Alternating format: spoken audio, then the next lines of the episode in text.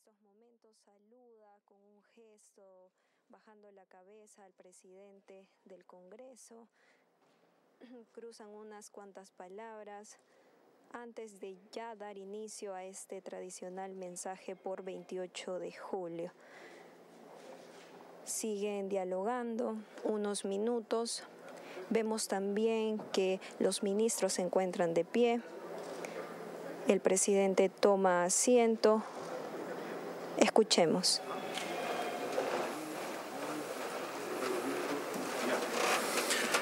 Himno Nacional del Perú.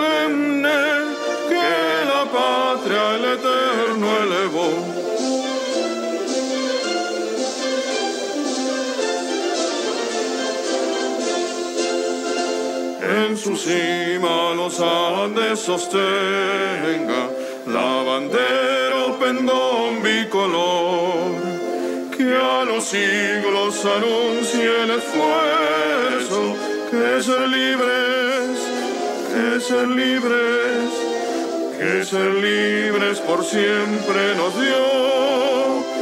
A su sombra vivamos tranquilos y al nacer por sus cumbres el sol, renovemos el gran juramento. Que rendimos, que rendimos, que rendimos al Dios de Jacob, que rendimos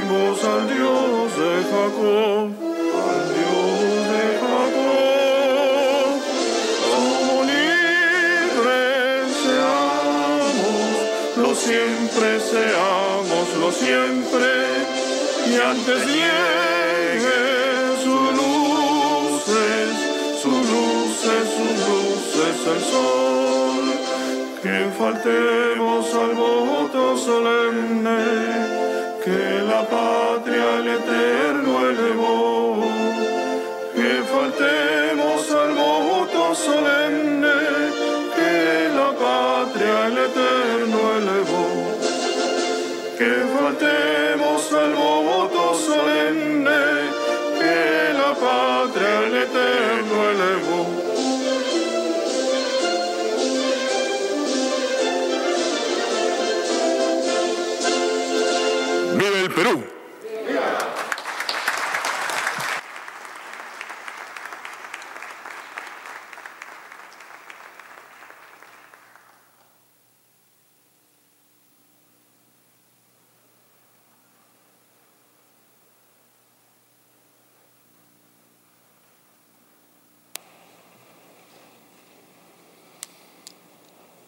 Dignísimos ministros, señor presidente de la República, señores congresistas, invito al señor presidente de la República para que dé su discurso, su mensaje a la nación en esta fecha tan trascendental e importante en estos 199 años. Está invitado, señor presidente.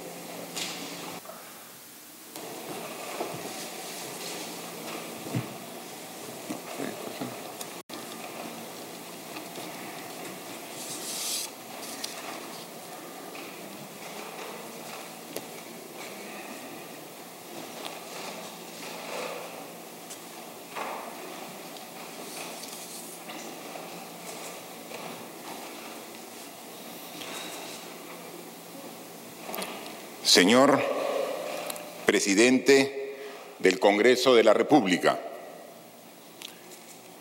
señoras y señores congresistas, señoras y señores ministros de Estado, compatriotas a lo largo y ancho del país. Antes de dar inicio a mi mensaje a la nación, quiero pedir al país que se una a nosotros en un minuto de silencio para honrar a los peruanos y peruanas que partieron a consecuencia de la pandemia, quienes estarán siempre en nuestro corazón y en nuestra memoria.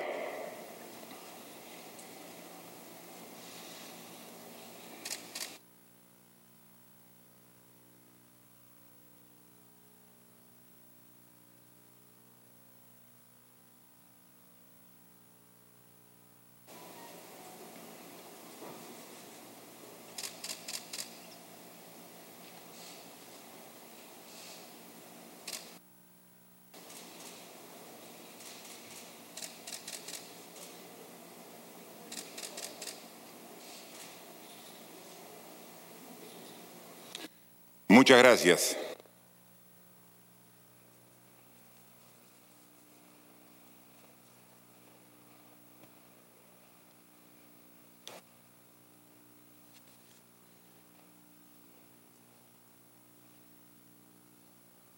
Cuando los fundadores de nuestra República lograron hace 199 años la independencia del Perú, lo hicieron no solo para construir una nación libre y soberana por la voluntad general de los pueblos, sino para que las futuras generaciones pudiéramos enfrentar con el mismo temple y coraje los desafíos y las dificultades que nos depararía el destino.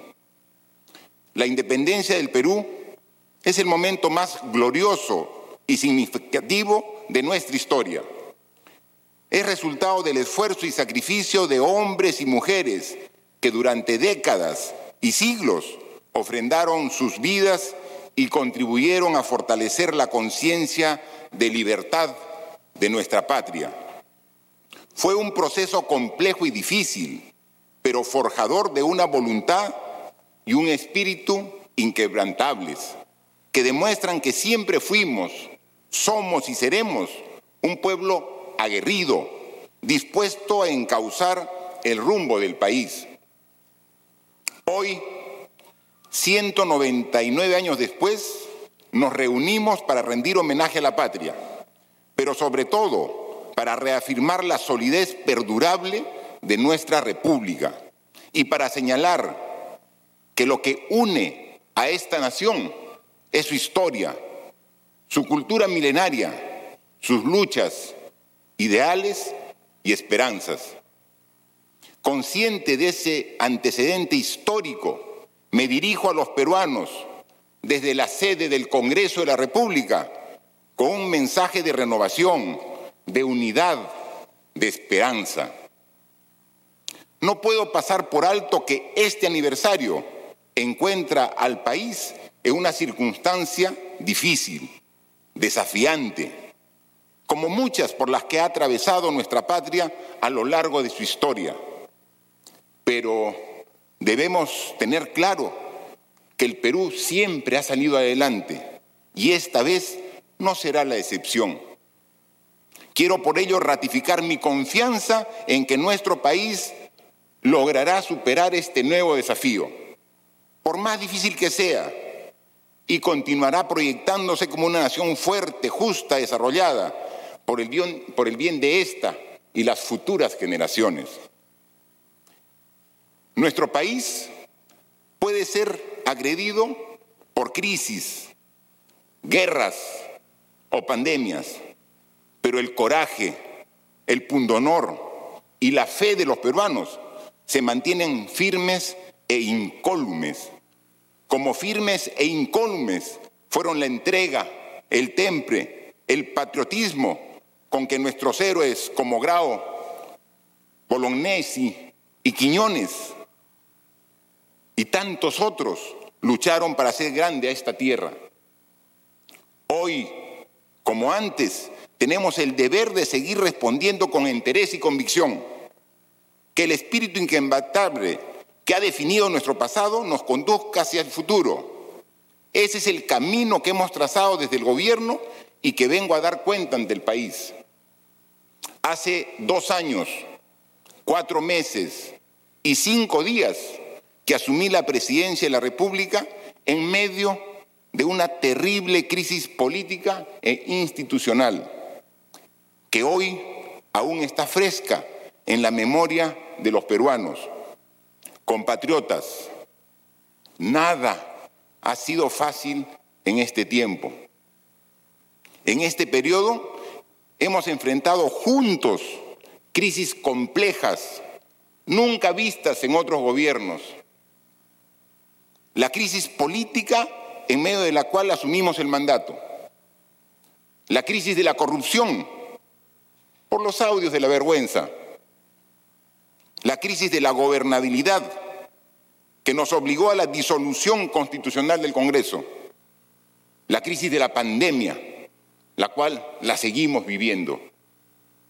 La crisis política puso en tela de juicio la continuidad democrática y planteó el desafío de conducir y garantizar una transición ordenada y pacífica, donde no exista espacio para experimentos ni tentaciones autoritarias.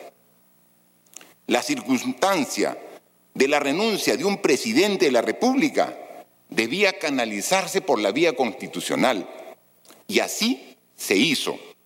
Asumí el cargo para completar el periodo de gobierno, no para aprovecharme una oportunidad y pretender quedarme en el poder. Es por ello que he firmado el decreto que convoca a elecciones generales para el 11 de abril del 2021. La crisis de la corrupción puso en evidencia uno de los peores flagelos de nuestra sociedad y afectó la institucionalidad y la moral de los peruanos. Pero respondimos de manera resuelta y enérgica, con una lucha frontal contra la corrupción y un conjunto de reformas para transformar desde la raíz las instituciones, que luego fueron apoyados de manera contundente en las urnas a través del referéndum. La crisis de la gobernabilidad llevó a extremos inaceptables la intolerancia, la arbitrariedad y los intereses subalternos y afectó profundamente la separación e independencia de poderes y la democracia. Las reformas que implementamos, representando el clamor ciudadano, generaron enormes resistencias. Este conflicto eclosionó el 30 de septiembre último y desembocó en la disolución constitucional del Congreso y el inmediato llamado a elecciones para que fuesen los peruanos los que decidan quiénes ocuparan los curules congresales hasta julio del 2021. Posteriormente, enfrentamos la crisis de la pandemia, que afecta la vida, la salud y la economía de todos los peruanos. Juntos hemos hecho frente a la adversidad y lo seguimos haciendo porque es la responsabilidad que tenemos ante nuestros hijos, nuestros padres, nuestros compatriotas y nuestro destino. Desde el primer día de mi gobierno tuvimos claro la magnitud del desafío y por ello trazamos los cinco ejes que constituyen la base de nuestra gestión. Uno, integridad y lucha contra la corrupción. Dos, fortalecimiento institucional para la gobernabilidad. Tres, crecimiento económico, equitativo, competitivo y sostenible. Cuatro, desarrollo social y bienestar de la población. Y cinco, descentralización efectiva para el desarrollo. Estos lineamientos cobran mayor vigencia en la hora actual y constituyen objetivos transversales para todos los sectores. Tenemos que proteger la salud si queremos garantizar desarrollo social de la población. Tenemos que ejecutar obras y promover inversiones si queremos lograr un crecimiento económico competitivo y sostenible. Y tenemos que seguir luchando contra la corrupción e impulsando las reformas si nuestra meta es fortalecer la democracia y las instituciones. Peruanos y peruanas, este ha sido un año de retos. Comenzaré por reseñar las acciones realizadas en el marco de la lucha contra la pandemia, así como los esfuerzos realizados por los sectores del Ejecutivo en beneficio del país. El 2020 trajo consigo un enemigo invisible pero letal para la humanidad, que ha generado pérdidas, irreparables y dolor a nivel mundial. El Perú no está exento de esta terrible enfermedad del COVID-19. Es una crisis muy superior a las que hemos enfrentado en el pasado, que pone en riesgo la vida y la salud, no de una parte de la población, no de una o dos regiones, sino de los 32 millones de peruanos. Ante la magnitud de esta pandemia, mi gobierno tomó medidas inmediatas para proteger la vida y la salud de la población. Sabemos que nada ha sido fácil, pero estas medidas nos han permitido evitar una catástrofe de inimaginables consecuencias para el país. El 16 de marzo, el Perú inició una cuarentena como principal medida de aislamiento y distanciamiento social para hacer frente al COVID-19. Fuimos uno de los primeros países en tomar esta medida, la cual fue acatada mayoritariamente, lográndose una reducción de hasta el 84% de la movilidad social en las primeras semanas. Hoy puedo decir con la mayor certeza y convicción que la cuarentena permitió salvar muchas vidas en el Perú. Si no hubiéramos aprobado oportunamente esta medida, créanme, la cifra de fallecidos hoy sería contada por centenas de miles. En los 135 días de cuarentena, multiplicamos el número de camas de hospitalización, camas UCI, pruebas, laboratorios, sistemas de respuesta. Hemos avanzado en medio de la adversidad. Durante este tiempo hemos revertido décadas de abandono y de poca inversión en el sector. Es un esfuerzo conjunto de las instituciones públicas de salud, los gobiernos regionales, el sector privado. Juntos logramos multiplicar por seis la disponibilidad de camas hospitalarias, pasando de 3.000 a 18.000 camas disponibles en la actualidad. De igual forma, hemos logrado multiplicar la disponibilidad de camas UCI, pasando de 100 al inicio de la pandemia a 1.500 camas en la actualidad. Cuando entreguemos el gobierno el 28 de julio del 2021, el Perú debe tener por lo menos 3.000 camas de cuidados intensivos. Invertir en salud hoy más que nunca es un imperativo moral. Para garantizar la cobertura de salud de todos los peruanos, en el último año de gobierno hemos fortalecido el sistema de salud, logrando poner en funcionamiento nuevos centros asistenciales a nivel nacional, como el Hospital de Emergencias de ATE, que se convertirá en el Instituto Nacional de Medicina Crítica, el Hospital Regional de Ayacucho, el Instituto Regional de Enfermedades Neoplásicas de Junín, el Hospital Regional de Moquegua, el Hospital de Macusani en Puno y los centros de salud de Alto Guayaga y Alto Mayo en San Martín. Este mes dimos un paso fundamental porque al suscribir el contrato de Estado a Estado entre Perú y Reino Unido para la reconstrucción del norte, se ha incluido la construcción de 15 establecimientos de salud en ese contrato de gobierno a gobierno.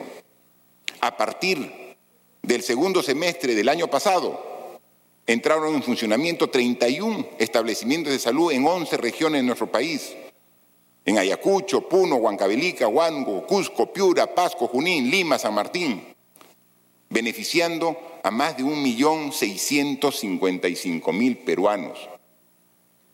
Asimismo, en los próximos meses entrarán en funcionamiento el Hospital de Pacasmayo en La Libertad, el Hospital de Putina en Puno, el Hospital de Chalhuahuacho, en Apurímac, los centros de salud de Aquira, Cotabambas, el Centro de Salud de Machu Picchu en Cusco, entre muchos otros. En octubre del 2019, mediante decreto de urgencia 017, se declaró a los medicamentos, productos biológicos y dispositivos médicos como parte esencial del derecho a la salud. Este gobierno dispuso la obligatoriedad de la venta de medicamentos genéricos en todas las farmacias y boticas del sector privado a nivel nacional, con impactos significativos en la reducción del gasto en el bolsillo del paciente. En el marco de la pandemia, para agilizar la atención de los pacientes COVID-19, a través del Ministerio de Salud y E-Salud, hemos entregado alrededor de 1.750.000 kits de medicamentos COVID-19 para uso en tratamientos externos. Además de atender de forma oportuna a los infectados, esta medida contribuye a reducir la carga hospitalaria. La crisis de disponibilidad de oxígeno derivada del incremento de casos COVID se ha acrecentado por la existencia de un mercado con múltiples fallas, donde inclusive se han configurado prácticas empresariales de abusos de posición de mercado, contrario a nuestra economía social de mercado. Pero no podíamos quedarnos con los brazos cruzados. Mediante decretos de urgencia 066-2020 se declaró la producción y distribución de oxígeno medicinal a los establecimientos de salud de prioritaria atención sobre la producción industrial por parte de los productores de oxígeno. Hemos adquirido 105 toneladas por día de oxígeno, de oxígeno medicinal, con los cuales estamos cerrando gradualmente la brecha de déficit de oxígeno en el país para atender a todos los peruanos que lo necesiten. Por otro lado, no puedo dejar de destacar la alianza estratégica con el sector privado que solidariamente ha puesto a disposición plantas de producción de oxígeno en diversas regiones del país, como Loreto, San Martín, La Libertad, Ancas, Arequipa, y ahora está haciendo esfuerzo también en otras regiones. Para apoyar esta estrategia frente al COVID-19, se han sumado al gran equipo de profesionales de la salud 22 mil nuevos contratos para personal con mejores condiciones salariales y se ha extendido una bonificación mensual a miles de trabajadores de la salud. En nombre del gobierno y de todos los peruanos, mi agradecimiento profundo a los médicos, enfermera, personal asistencial, técnicos y a todos los trabajadores asistenciales y administrativos de nuestro sistema de salud que han estado y están en la primera línea de batalla contra el coronavirus. Desde aquí, en nombre de todos los peruanos, nuestro más grande homenaje y reconocimiento por su encomiable y heroica labor. Decenas de expertos y jóvenes científicos nos han demostrado que pese a todas las adversidades, sí es posible realizar ciencia e investigación en nuestro país. Si bien es cierto, los propios expertos han sido claros al decir que aún hay muchas cosas que no sabemos de este virus, si hay muchísimas otras que sabemos y que requieren de cuidado profesional y también del autocuidado, con medidas de higiene y salud. A la fecha, contamos con al menos ocho iniciativas de innovación tecnológica frente al COVID-19 en los campos de la vigilancia epidemiológica, pruebas moleculares rápidas, ventiladores mecánicos producidos aquí, en el Perú. Traer la vacuna del COVID-19 al Perú, ni bien se encuentre disponible, es un objetivo nacional para ello hemos creado la Comisión Multisectorial de Coordinación y Articulación de Acciones para acceder al desarrollo, producción, adquisición, donación y distribución de las vacunas contra el COVID. Vamos a multiplicar las gestiones externas en los ámbitos bilateral y multilateral para que el Perú acceda a la eventual vacuna y tratamiento contra esta enfermedad y que ésta sea declarada bien público universal. La responsabilidad del Estado es con todos los peruanos, en particular con las poblaciones vulnerables, pues están sujetas a especial protección. Por ello, aprobamos el decreto de urgencia 071-2020 que establece el plan de intervención para comunidades indígenas y centros poblados rurales de la Amazonía frente a la emergencia del COVID-19. Plan que cuenta con un financiamiento de 74 millones de soles y se encuentra dirigido a 350 mil ciudadanos de comunidades indígenas en 5.351 centros poblados de 10 regiones del país. La muerte de cada peruana y peruano es una pérdida irreparable para el país y nos afecta a todos. Expreso una vez más nuestras más sentidas condolencias a sus familiares y sus seres queridos. Ningún compatriota que haya fallecido como consecuencia del COVID-19 debe quedar fuera de registro oficial.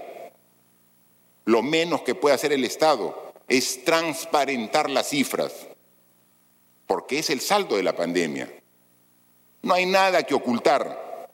Por ello, a diferencia de otros países que hacen el recuento al final de la enfermedad, el Perú lo está haciendo a medida que enfrenta el virus. Por eso se acaba de presentar el primer informe sobre las cifras fallecidos y así continuará hasta el final del proceso. Desde el primer día, mi gobierno ha llevado un mensaje transparente de la pandemia. Los peruanos tienen claro que soy uno de los pocos presidentes que ha informado día a día las acciones, cifras, resultados y todos los pormenores de la lucha contra la enfermedad. Pero hablar de salud no es hablar solo del COVID-19. La salud mental había sido olvidada por el Estado pese a ser la clave para el equilibrio emocional, psicológico, social y el bienestar del ser humano. La pandemia ha dejado como efecto una mayor incidencia en la ansiedad y el estrés de los ciudadanos. Estamos implementando un modelo de atención de salud mental comunitaria que amplía la cobertura de servicios y asimismo hemos incrementado a 154 los centros de salud mental comunitaria, donde brindamos tratamientos para trastornos emocionales y de conducta en niñas, niños, adolescentes y adultos. Otro tema prioritario para nuestra gestión es la lucha contra la anemia infantil. Durante la cuarentena hemos seguido con el monitoreo y ya se reiniciaron las visitas domiciliarias a miles de niños menores de 36 meses para prevenir y tratar la anemia. Esta estrategia ya demostró su éxito, pues hace 10 años el índice de anemia se mantenía constante, no disminuía, y en el año 2019 hemos reducido la prevalencia de anemia infantil de 43.5% a 40%. Seguimos luchando para llegar a la ambiciosa meta de reducir a 30% a nivel nacional. Mi gobierno ha llevado la bandera de la defensa del derecho a la salud, promoviendo el acceso a información simple y de fácil comprensión sobre el contenido de azúcar, grasa saturada, grasas trans, o sodio en los productos procesados que se encuentran a disposición de todos. Por ello, impulsamos y promulgamos, a pesar de una férrea oposición, la ley de alimentación saludable, que dispuso que, la, que en la publicidad del producto de los alimentos y bebidas no alcohólicas se consigne en forma clara, legible, destacada y comprensible las advertencias publicitarias a través de los octógonos. Ello está permitiendo generar nuevos hábitos de consumo en los peruanos, dándole a la población información de vital importancia para mantenerse saludables. En el último año hemos logrado proteger contra la sarampión, rubiola, parotiditis y polio a 4.600.000 niños menores de 11 años, la mayor cifra alcanzada por el país en los últimos 20 años. Asimismo, durante el año 2019 incorporamos la vacuna contra la tosferina para gestantes y la vacuna contra el neumococo para adultos mayores. Este importante esfuerzo público hace que hoy nuestro país tenga el más completo calendario de vacunas en la región de las Américas, con 17 vacunas diferentes que protegen contra 26 enfermedades inmunoprevenibles con una inversión anual de 600 millones de soles. Hemos dicho que las crisis representan al mismo tiempo una oportunidad una oportunidad para fortalecer nuestra capacidad de respuesta, pero sobre todo para corregir las deficiencias históricas y continuar con la construcción de un verdadero sistema de salud que nos permita afrontar en mejores condiciones los retos sanitarios del futuro. Nunca antes la salud ha estado de manera tan clara en el centro de nuestras preocupaciones y prioridades. Pero nuestro compromiso no empezó con la pandemia del COVID-19, sino desde el inicio de nuestra gestión, coherentes con el cuarto lineamiento de gobierno, desarrollo social y bienestar de la población, trazamos un derrotero en materia de salud para saldar la deuda histórica del Estado con este sector y construir un nuevo sistema de salud. Todos los peruanos, al margen de su condición socioeconómica y del lugar donde vivan, tienen derecho a acceder a servicios de salud oportunos y eficientes. Por ello, en mi mensaje a la Nación del 2019, anuncié que el Seguro Integral de Salud afiliará a toda persona que no cuente con seguro de salud con la finalidad de garantizar este derecho.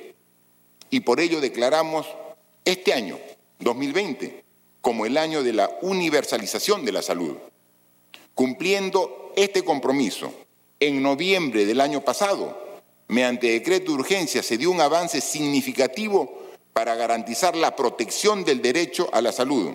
Hoy, nuestra población puede acceder al Seguro Integral de Salud, SIS, sin mediar ninguna clasificación socioeconómica y de manera gratuita. Desde la vigencia de este decreto de noviembre del año pasado, el CIS ha afiliado a más de 3.400.000 personas, llegando hoy a una cobertura de casi 21 millones de afiliados a nivel nacional. Anuncio que para julio del 2021 todas las peruanas y peruanos estarán afiliados al Seguro Integral de Salud, lo que significará un paso histórico para nuestro país lograr el aseguramiento universal en salud representará el cierre de una brecha histórica, objetivo que los peruanos hemos perseguido durante décadas. Cerrar la brecha de población asegurada nos permitirá dar paso a una nueva generación de reformas orientadas a la prestación y calidad de los servicios de salud que serán el horizonte del nuevo sistema de salud para el bicentenario. Hoy, nuestros ciudadanos se ven impedidos de ejercer plenamente su ciudadanía en salud condicionados por al menos dos sistemas que trabajan bajo diferentes lógicas que no le permiten acceder a todos los servicios públicos disponibles. El COVID-19 nos demuestra que no es razonable mantener la fragmentación. Por eso hemos logrado unir esfuerzos y capacidades para que cientos de ciudadanos con cobertura de salud sean atendidos por la amplia red de servicios primarios y de hospitalización del Ministerio de Salud. Y viceversa, ciudadanos con cobertura del CIS sean atendidos por la red de servicios de alta especialidad de salud. No obstante ello, existen otros ciudadanos que no lograron ninguno de los dos accesos. Estoy convencido que el mejor homenaje póstumo que podemos hacer a nuestros compatriotas que fallecieron es honrar la vida, construir un país mejor y más justo. La utilización integrada de todos los recursos de los dos grandes prestadores públicos, MINSA y Salud, que va más allá de una mera articulación, hace necesario que el sistema de salud del bicentenario supere la fragmentación con la constitución de un sistema público unificado, con la provisión universal de más y mejores servicios de salud para todos los peruanos.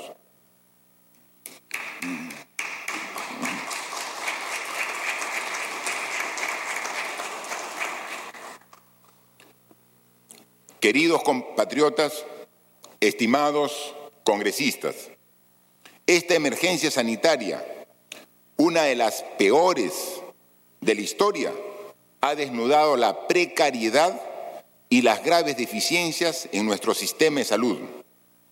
Seamos hidalgos y objetivos en reconocer, durante décadas la salud no ha sido una prioridad.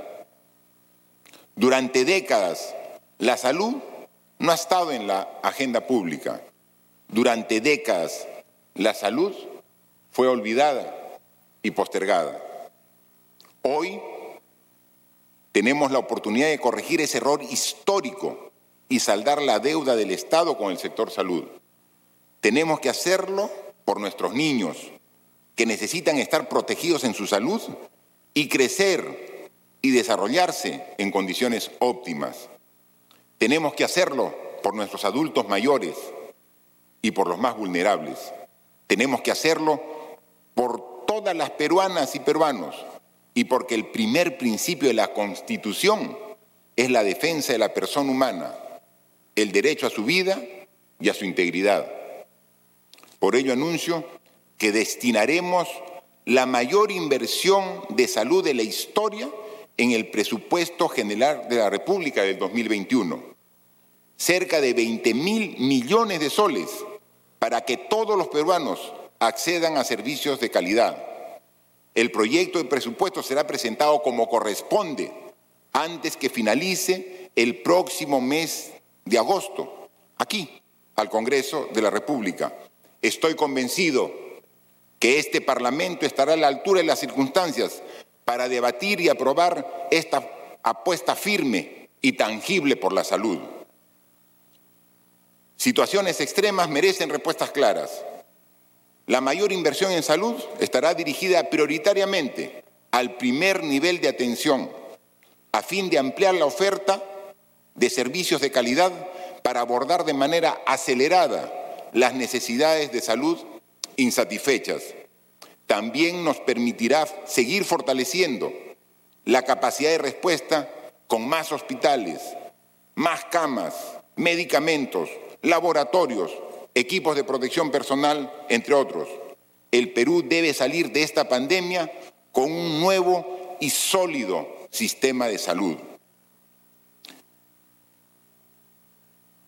Desarrollo y reactivación social. Estamos a puertas del Bicentenario y aún conservamos deudas históricas que hoy, en tiempos de pandemia, se han hecho mucho más evidentes. No podemos permitir que la pobreza y la desigualdad sigan poniendo en desventaja a miles de peruanos, limitando el acceso a servicios básicos y el ejercicio de sus derechos fundamentales. El COVID-19 a su llegada encontró un país fuerte, pero con deficiencias que lo hicieron vulnerable ante la pandemia.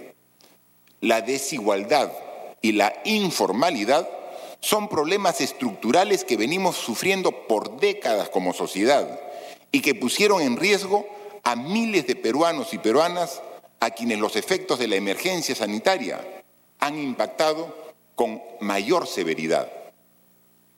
Priorizando la vida y la salud de las personas, rápidamente tomamos medidas drásticas que disminuyan el riesgo de la propagación y el contagio del COVID-19. Así vivimos por 135 días en cuarentena, que permitió armarnos mejor para poder enfrentar el virus. Sin embargo, fue allí cuando las debilidades se hicieron más notorias. La cuarentena se hacía insostenible para miles de peruanos en situación de pobreza y pobreza extrema. Miles de trabajadores independientes que día a día salían a buscar el pan para su familia tuvieron que paralizar sus actividades, afrontando una situación económica que ya era difícil antes de la pandemia. A fin de evitar la propagación del COVID-19 y aminorar los efectos de la paralización económica para miles de familias, el Perú desplegó una de las políticas de subsidio más agresivas de toda la región, invirtiendo más de 5 mil millones de soles en la entrega de diversos bonos, llegando a atender a cerca de 6 millones de hogares, que representa a casi el 90% del padrón general que teníamos en esa fecha. Este subsidio, que es de 760 soles, atendió a hogares distribuidos en el bono Yo me quedo en casa, benefició a 2.700.000 hogares en situación de pobreza y pobreza extrema. Bono independiente, benefició a más de 700.000 hogares con trabajadores independientes. El bono rural benefició a 980.000 hogares del ámbito rural. Bono Familia Universal benefició a 1.600.000 hogares que aún no se encontraban como beneficiarios de los bonos aprobados previamente y que no contaban con algún miembro en una planilla pública o privada. Si sumamos esos cuatro bonos, alcanzamos la suma de 6 millones de hogares. Adicionalmente, a través de la creación del Registro Nacional para Medidas COVID con el apoyo de RENIEC, se ha recogido y actualizado la información de aquellos hogares que, requiriendo un bono, no estaban registrados en el Padrón General de Hogares. Así, utilizando complementariamente otras fuentes de información, como el Censo Nacional, se ha focalizado aproximadamente a dos millones y medio de nuevos hogares que necesitan recibir este apoyo económico, los cuales lo recibirán a partir de la próxima semana. En suma, este subsidio ha sido recibido a la fecha por 6 millones de hogares, pero llegará a 8 millones y medio de hogares con una inversión de más de 6.500 millones de soles. Asimismo, para quienes están en la primera línea de batalla, los profesionales de la salud, policías, militares, les entregamos bonos en reconocimiento a su sacrificada labor para nuestros policías y militares destinamos más de 119 millones de soles, beneficiando a más de 190 mil efectivos que arriesgaron sus vidas brindándonos seguridad durante el estado de emergencia. El gobierno viene otorgando una bonificación extraordinaria de 720 soles para el personal de salud. A la fecha se ha hecho una primera transferencia en beneficio de 32.500 trabajadores de la salud por más de 18 millones de soles. En los siguientes días se publicarán los decretos supremos que autorizan las siguientes transferencias para alcanzar a todos los servidores de la salud que merecen ese bono. En el servicio educativo, en los casi dos años y medio que asumimos el gobierno, hemos venido incrementando el presupuesto para el sector educación con el objetivo de mejorar el servicio generando avances en materia de acceso a la educación, mejoras para el magisterio, infraestructura y calidad educativa. La llegada del COVID-19 nos planteó nuevos retos. La continuidad del servicio educativo durante la suspensión de las clases presenciales y la ampliación de la oferta educativa pública para asegurar que pese a los impactos económicos, las niñas y niños puedan continuar con sus estudios. Para evitar exponer a nuestros niños y jóvenes al contagio, decidimos suspender las clases presenciales. Sin embargo, esto no significó una paralización del servicio educativo. En tan solo tres semanas se organizó la estrategia de educación remota de emergencia Aprendo en casa, con contenidos para radio, televisión e Internet. Esta estrategia educativa está orientada al desarrollo de las competencias del currículo nacional con énfasis en el bienestar emocional, el cuidado de la salud, la convivencia en el hogar y la ciudadanía, tal y como se requiere en contextos como el que vivimos en la actualidad. Estos contenidos se elaboraron tanto en castellano como en nueve lenguas originarias y vienen acompañados de una estrategia de monitoreo permanente que nos permite asegurar su llegada a los niños y niñas de todo el territorio nacional. A la fecha, el 96% de las familias peruanas han reportado que sus hijos acceden a Aprendo en Casa. Asimismo, para que nuestros jóvenes no detengan su futuro, hemos creado la beca Continuidad de Estudios que financiará por un año los estudios de pregrado de 10.000 estudiantes de alto rendimiento académico afectados por la emergencia sanitaria. En este gobierno estamos convencidos que la educación puede cambiar vidas. Hemos incrementado los beneficios de beca 18 en 56% solo entre el 2019 y 2020, brindándole a nuestros jóvenes de menores recursos la oportunidad de acceder a educación superior de alta calidad que permita que salgan de la pobreza. Asimismo, hemos cuadruplicado el número de beneficiarios de beca permanencia desde el 2018, logrando con ello un récord histórico de becas otorgadas a estudiantes en universidades públicas. Los jóvenes son los principales actores del bicentenario. Para encaminar el país al desarrollo necesitan contar con todas las herramientas que les brinda una educación de calidad. En este gobierno, lo decimos claramente, respaldamos plenamente la aplicación de la ley universitaria. No podemos jugar ni mezclar intereses políticos con el derecho que tienen todos nuestros jóvenes a acceder a la educación que se merecen. La reforma que se inició hace seis años con la entrada en vigencia de la ley universitaria está dando frutos en la forma de un sistema universitario ordenado, libre de ilegalidad y enfocado en la mejora continua. Sobre servicios públicos, el transporte, el transporte público es un servicio que impacta directamente en la calidad de vida de las personas, por lo que el, Estado debe garantizar un transporte accesible y seguro a todos los ciudadanos. Para ello se ha priorizado avanzar con el proceso de concesiones de la red de Lima Callao, lo que permitirá dejar atrás el modelo de operación actual de comisionista y afiliador, a fin de que recibamos el bicentenario con empresas que cumplan con entregar un servicio seguro, eficiente y ecológico. Este proceso contribuirá a la formalización del sistema de transportes. En tal sentido, a través de la ATU, se aprobará este año el marco regulatorio para el funcionamiento del Sistema Integrado de Transportes de Lima y Callao. De otro lado, como parte de la modernidad del Sistema Integrado de Transporte de Lima y Callao, con las acciones que nos permiten implementar en el corto plazo un sistema de pagos con tarjeta que integra los servicios actuales de transporte de Lima y Callao, optimizando los desplazamientos intermodales y mitigando los riesgos del contagio del COVID-19 en el transporte público.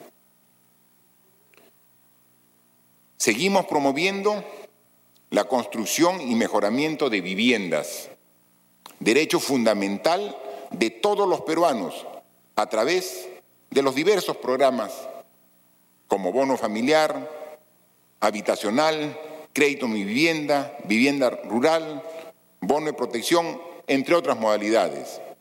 El año 2019 alcanzamos el récord histórico de construcción de 75 mil nuevas viviendas y este año, a pesar de las dificultades, la meta es superar las 80 mil viviendas construidas.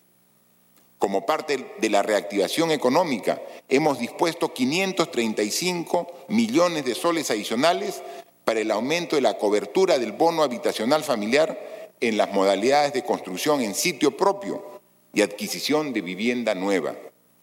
El cierre de las brechas de los servicios de agua potable y alcantarillado en los domicilios es una prioridad de nuestro gobierno.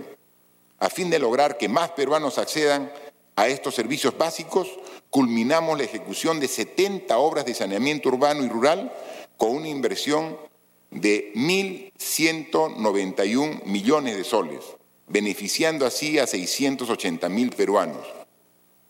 Para seguir impulsando la economía del país, transferimos 404 millones de soles a los gobiernos subnacionales para la ejecución de 84 obras de saneamiento en el ámbito rural y 53 obras en el ámbito urbano. La informalidad, en sus diversas variantes, ha afectado nuestra sociedad. Necesitamos más titulación. Y esto ha quedado evidenciado en la reciente emergencia. No es posible que un peruano tenga que esperar por largos años para acceder a una propiedad o someterse a traficantes de terrenos para hacer realidad el sueño de la casa propia. Informalidad que inclusive afecta al propio Estado, cuyas instituciones ocupan terrenos que no están saneados. La formalización de la propiedad es un tema fundamental que no solamente brinda seguridad jurídica a las familias, sino también facilita el emprendimiento de actividades económicas. Por ello, presentaremos ante este Congreso, presentaremos ante este Congreso de la República el proyecto de ley que establece medidas complementarias y otorga facultades especiales a COFOPRI para la formalización de la propiedad predial, ampliando el plazo de formalización de predios ocupados por posesiones informales hasta el 12 de julio del 2014, con el objetivo de formalizar un millón de títulos de propiedad. También hay que destacar que un número importante de familias peruanas sufre todos los años las inclemencias de las heladas. Por ello, nuestro gobierno cambió la estrategia de entrega periódica de frazadas. Cada vez que viene el invierno, gobiernos anteriores llevaban frazadas a las zonas frías que sirven de poca ayuda. La estrategia actual es construir viviendas que permitan a los peruanos de las zonas altoandinas soportar las bajas temperaturas, las casitas calientes. Para mitigar los efectos de las heladas en la sierra, ya hemos entregado 9.000 viviendas seguras acondicionadas térmicamente. Para reforzar la atención a nuestros hermanos de las zonas altoandinas, durante la temporada de heladas anuncio la construcción este año de 19.000 viviendas seguras y acondicionadas térmicamente, para lo cual ya se ha destinado un presupuesto de 670 millones de soles. Y al próximo año, 2021, nos hemos propuesto llegar a la meta de 55 mil viviendas térmicas para que 172 mil peruanos puedan enfrentar las bajas temperaturas propias de las zonas altoandinas del país. Sobre la violencia a la mujer, uno de los principales objetivos de mi gestión es desterrar la violencia contra la mujer y erradicar esa cultura machista que tanto daño hace a nuestra sociedad. En ese sentido, este año se incrementó a 572 millones de soles el presupuesto para la implementación del Plan de Acción Conjunto orientado a resultados para reducir la violencia contra las mujeres. Diez veces más presupuesto del que recibía el Ministerio en años pasados. Este es un hecho histórico y una clara demostración del firme compromiso que tenemos como gestión para lograr una sociedad donde las mujeres no vivan amenazadas por actos violentos.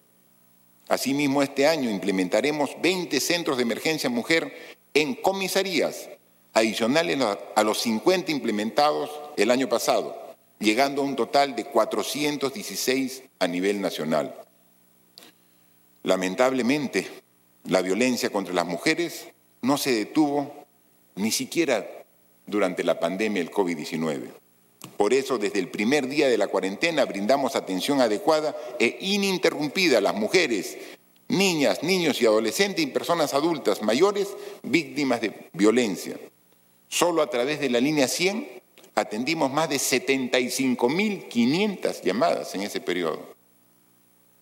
Como parte del legado que queremos dejar a favor de las poblaciones más vulnerables a fin de mitigar las brechas existentes, este año culminaremos tres políticas de Estado.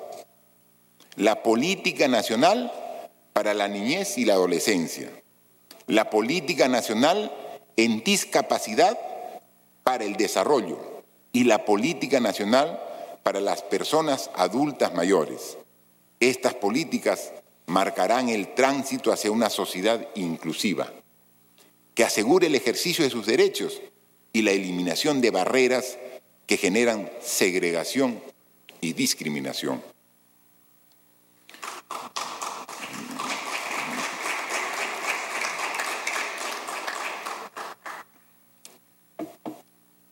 Mi gobierno ha tomado la firme decisión de aprovechar los beneficios de la tecnología para garantizar el cumplimiento de los compromisos asumidos con los ciudadanos en transformación digital. Estamos en ese proceso pusimos en marcha la plataforma digital gov.pe, que ha llegado a la fecha a recibir más de 900 millones de visitas de desarrollo de soluciones digitales durante la emergencia. Este año, conscientes de la importancia de la transformación digital, promulgamos el decreto de urgencia 06-2020, que crea el Sistema Nacional de Transformación Digital, y el decreto de urgencia 07, que aprueba el marco de confianza digital con el objetivo de comprometer a todos, sector público, sector privado, academia y sociedad civil, en esta tarea de la digitalización y la protección de los ciudadanos de los riesgos digitales. Y es en, en el marco de la transformación digital del país que hemos publicado los datos de la pandemia en la Plataforma Nacional de Datos Abiertos. El Perú ha sido reconocido internacionalmente por dos años consecutivos en el ranking de los países con mayor influencia en gobierno digital. El Perú ha logrado escalar 10 posiciones en el ranking de digitalización de la ONU, ubicándose en el grupo de países con índice muy alto en el indicador de datos abiertos a nivel mundial. Por ello, seguiremos trabajando en el fortalecimiento del liderazgo del Perú en el mundo, demostrando de esta forma nuestra transparencia como gobierno. Bajo este compromiso y anuncio que en 60 días aprobaremos la política nacional de transformación digital para garantizar un sólido gobierno de datos y la ciudadanía digital de todos los peruanos.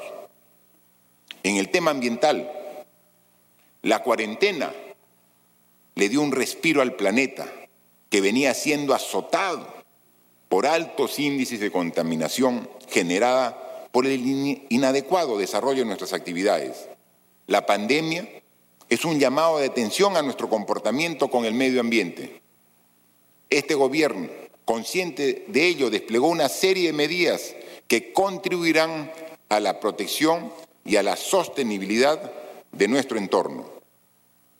En mayo de este año se aprobó el decreto legislativo número 1501 que modifica la legislación sobre residuos sólidos e incluye la separación de residuos en forma obligatoria para la ciudadanía, que deberá separar los residuos desde sus hogares y centros de trabajo y entregarlos a asociaciones de recicladores, empresas operadoras o a los municipios.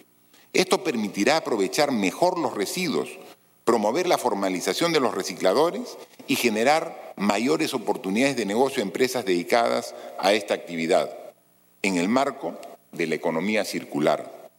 Asimismo, nuestro país, en este gobierno, fue pionero en aprobar la ley y el reglamento de plástico de un solo uso y los envases descartables orientado al uso de plástico hacia una economía circular.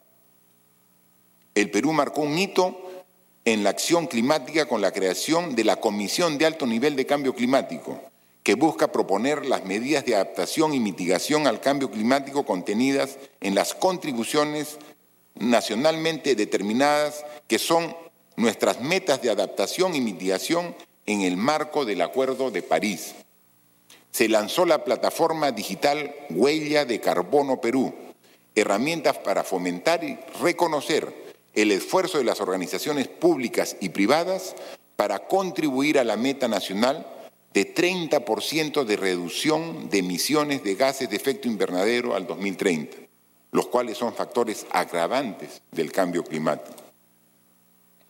La pandemia nos plantea la urgencia de mejorar nuestros servicios sociales, nos plantea retos y nuevas medidas para la sociedad. Hemos dado grandes pasos, sin embargo aún quedan muchos retos que como gobierno tenemos previsto abordar. Con mucho esfuerzo, nuestro gobierno está llegando a 8 millones y medio de hogares con un subsidio de 760 soles, que busca ayudar a soportar las consecuencias económicas que, que, se generaron durante la cuarentena y la extensión de la misma el proceso gradual de la reactivación económica nos exige realizar un nuevo esfuerzo en beneficio de estos hogares. Por ello, hoy anuncio la aprobación de un segundo bono de 760 soles para esos 8 millones y medio de hogares, destinando 6.400 millones de soles para tal fin. Este bono será implementado entre agosto y octubre de este año. Vamos a llegar a atender a todas las familias vulnerables del país de acuerdo al nuevo padrón elaborado con este fin.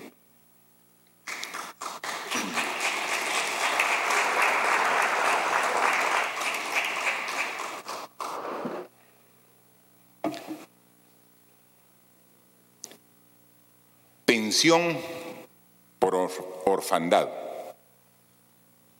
La pandemia del COVID-19, como todos lo sentimos, está generando angustia, dolor e incertidumbre en el país. La muerte de cada peruano nos afecta a todos y no cesaremos nuestro esfuerzo para tratar de salvar las vidas. Este virus ha dejado en luto a muchas familias, pero sobre todo huérfanos, a muchos niños que hoy están bajo el amparo de sus tíos, abuelos o familiares cercanos. Nadie puede voltear la mirada frente a esa triste realidad. Esos niños no solo han perdido a su padre o a su madre, sino también vienen enfrentando dificultades económicas. Para ello, aprobaremos una pensión de orfandad por 200 soles mensuales hasta que esos niños alcancen la mayoría de edad.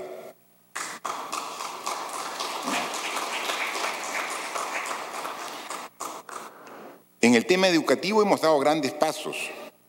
Es nuestro compromiso dejar encauzada la senda que permita continuar cerrando brechas y asegurando una educación de calidad para los peruanos del futuro. Informo que luego de tres años de arduo trabajo hemos publicado el Proyecto Educativo Nacional al 2036. Es una política de Estado hecha sobre la base de una participación masiva de la ciudadanía que se alinea con la necesidad de la construcción democrática y del logro de la ciudadanía plena a partir del bicentenario.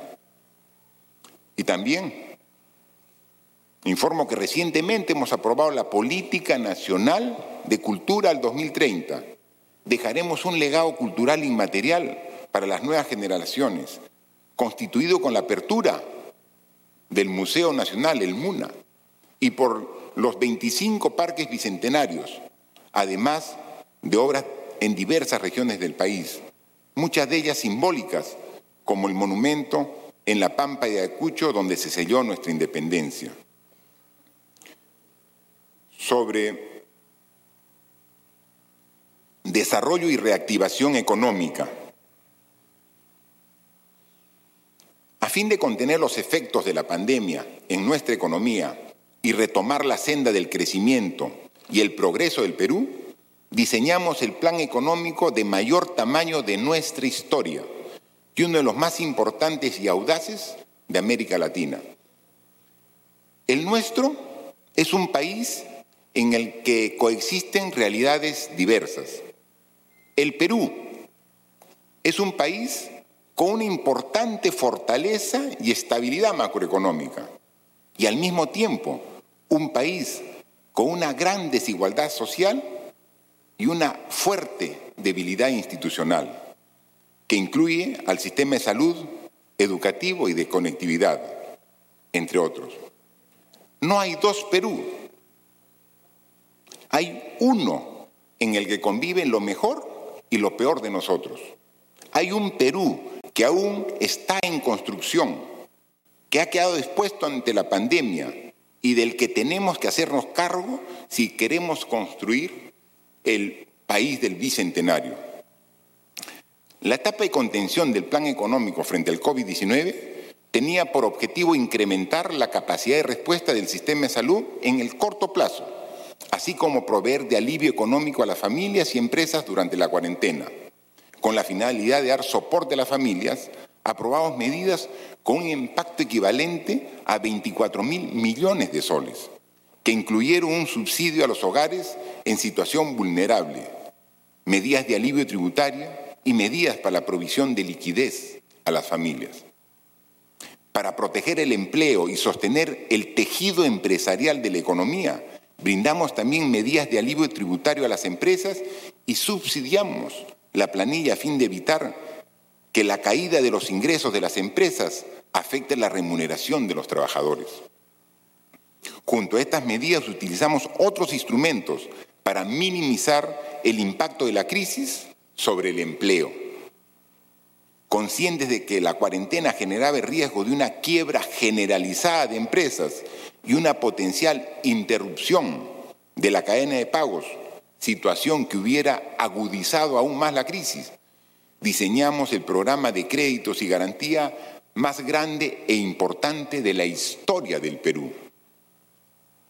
Reactiva Perú y el Fondo de Apoyo Empresarial, MIPE, a la fecha han inyectado recursos a la economía por más de 60 mil millones de soles, equivalente al 8% del PBI, y han permitido dar financiamiento a más de 200 mil empresas, de las cuales el 95% son MIPES.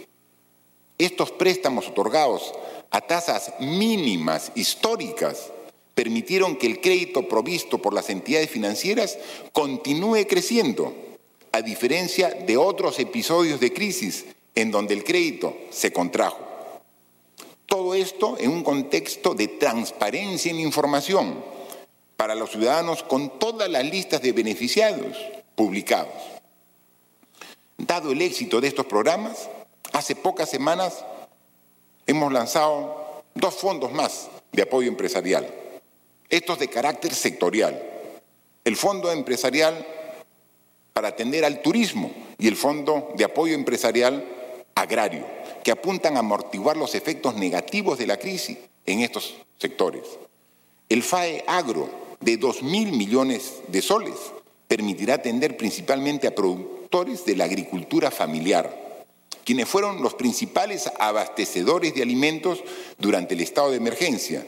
De esta manera, los acompañaremos y respaldaremos durante el inicio de la nueva campaña agrícola a partir del mes de agosto. Y para reactivar a uno de los principales motores de nuestra economía, el FAE Turismo será clave, ya que permitirá garantizar créditos por 2.000 millones de soles para capital de trabajo de aproximadamente 20.000 MIPES que realizan actividades involucradas al sector. Como parte de esta reactivación económica estamos impulsando la realización de inversiones multianuales en infraestructura turística. Para ello priorizamos la ejecución de ocho nuevos proyectos en los departamentos de Amazonas, Arequipa, Ica, La Libertad, Lima y Puno, con una inversión total de 142 millones de soles, que beneficiará a más de un millón de visitantes nacionales y extranjeros. Después de dos meses difíciles en el tema laboral, abril y mayo, en junio se observó un aumento neto de alrededor de 42 mil puestos de trabajo en la planilla electrónica. Y la información al 26 de julio vimos 129 mil nuevos puestos de trabajo que se incrementaron. Vamos gradualmente por el camino de la recuperación del empleo en el país, privilegiando las garantías para salvaguardar la vida y salud de los trabajadores. El reinicio de las actividades en los sectores que aún tienen restricciones permitirá incorporar a grupos de trabajadores que se han visto afectados por las medidas de aislamiento en las próximas semanas. En los sectores productivos, los sectores primarios han sido el sostén durante la crisis COVID-19 y serán los primeros en recuperar los niveles de producción anteriores a la pandemia. El sector agrario continuó operando a pesar del confinamiento. Durante esta etapa implementamos los mercados del Ministerio de Agricultura de la chacra a la olla para asegurar el abastecimiento de los mercados, crear espacios de venta y disminuir la aglomeración de los focos de contagio en 24 regiones, beneficiando a casi un millón de familias. Asimismo, estamos reactivando los núcleos ejecutores para la creación de 30.000 empleos temporales diarios en limpieza de canales y drenes.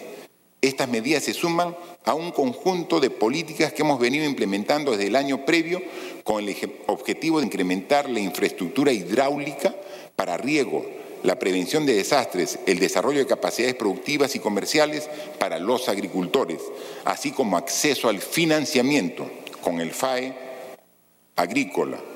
El sector agropecuario enfrenta grandes retos. Estas acciones buscan garantizar su consolidación. Este año vamos a continuar con el impulso al desarrollo de los megaproyectos de infraestructura.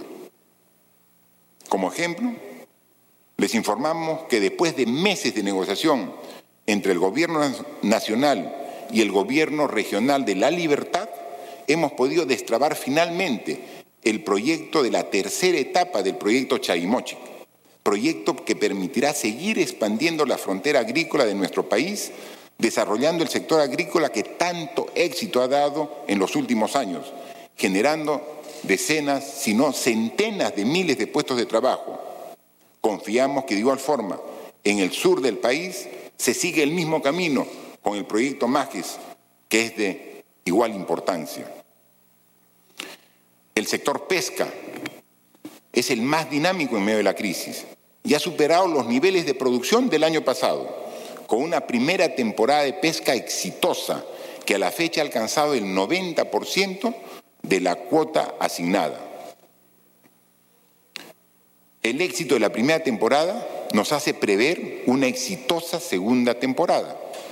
Durante este año hemos trabajado en promover la innovación en el sector y nos hemos mantenido firmes en la lucha contra la pesca ilegal a través del Programa Nacional de Innovación en Pesca y Acuicultura, se vienen ejecutando 1.160 proyectos de innovación, con una inversión de 230 millones de soles, beneficiando a 20.600 productores, empresas, asociaciones y centros de investigación a nivel nacional. Para julio del 2021 tenemos la meta de adjudicar 2.000 proyectos en total con una inversión de 328 millones de soles, beneficiando a 25 mil usuarios.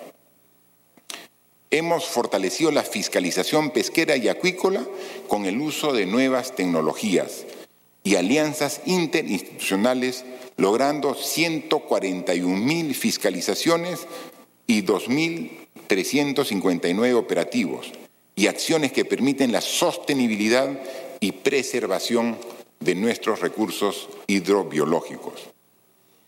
La minería constituye un componente esencial para el crecimiento económico del país. Necesitamos un sector minero fortalecido y competitivo, pero a su vez responsable con el medio ambiente y cuya actividad se desarrolle en armonía con los derechos de las comunidades y las personas. Necesitamos que la riqueza generada por la actividad minera se transforme en más oportunidades y desarrollo para todos los peruanos, en especial para aquellos que habitan la zona de influencia. En este gobierno hemos dado grandes pasos en ese sentido, viabilizando contratos para la construcción de proyectos mineros de gran envergadura como el proyecto Quellaveco, con una inversión de más de 5 mil millones de dólares, que generará miles de empleos en la región Moquegua y dinamizará la economía a nivel nacional. Con este, como este proyecto, existe 48 en cartera que representan una inversión de 57.772 millones de dólares y están desplegados en 17 regiones del país. Entre los más importantes figuran Mina Justa, Ampliación Toromocho, Corani, Yanacocha Sulfuros, Optimización Inmaculada, Integración Corcohuayco, que ya se encuentran en etapas avanzadas. Es un escenario alentador que nos permite ver con optimismo el futuro económico de nuestro país. Siendo una actividad prioritaria la minería, fue una de las primeras en reanudar actividades y hoy ya estamos viendo sus efectos positivos con la generación de más de 141 mil empleos directos a nivel nacional que permiten a miles de peruanos continuar sosteniendo a sus familias. Como evidencia del ambiente favorable para la inversión que tiene el Perú, después de 28 años este gobierno asumió el reto y viene gestionando la aprobación de un nuevo reglamento de procedimientos mineros a fin de agilizar los procedimientos que brinden predictibilidad e impulso a la inversión privada y promuevan el respeto a los derechos de los pueblos indígenas. Asimismo, en septiembre del 2019, tal como lo anunciáramos en el mensaje anterior, conformamos la Comisión de Especialistas para el Desarrollo de la Minería Sostenible, la cual generó propuestas para fortalecer la competitividad del sector minero y asegurar su desarrollo en un entorno social favorable. Dichas propuestas, sumadas a las del Centro de Convergencia y Buenas Prácticas Mineras, vienen siendo recogidas en la formulación de la Política de Estado para el Desarrollo Sostenible del Sector Minero, instrumento de alta relevancia que contribuirá al crecimiento del país, la atracción de inversiones y la generación de escenarios adecuados asegurando el bienestar de las comunidades aledañas. Quiero destacar que situaciones en donde las empresas se aprovechen de la necesidad y especulen con los precios son no solo ilegales, sino contrarias a una economía social de mercado no deben pasar. El Estado no debe permitir estos abusos. Por esta razón mi gobierno aprobó la ley antimonopolio, que es el marco legal para el control previo de operaciones de concentración empresarial, poniendo a nuestro país a la par de la mayoría de las economías desarrolladas. Con este mecanismo que exige que toda fusión empresarial con impacto en los mercados cuente con autorización previa de Indecopi, el Estado fortalece el sistema de defensa de la competencia con el fin de prevenir posibles abusos de monopolios u oligopolios que perjudiquen al consumidor. Para promover la competencia en los mercados, vamos a trabajar en estudios permanentes de monitoreo del comportamiento de mercados con la finalidad de detectar acciones contrarias a la competencia Asimismo, vamos a trabajar en el desarrollo de una política nacional de la competencia.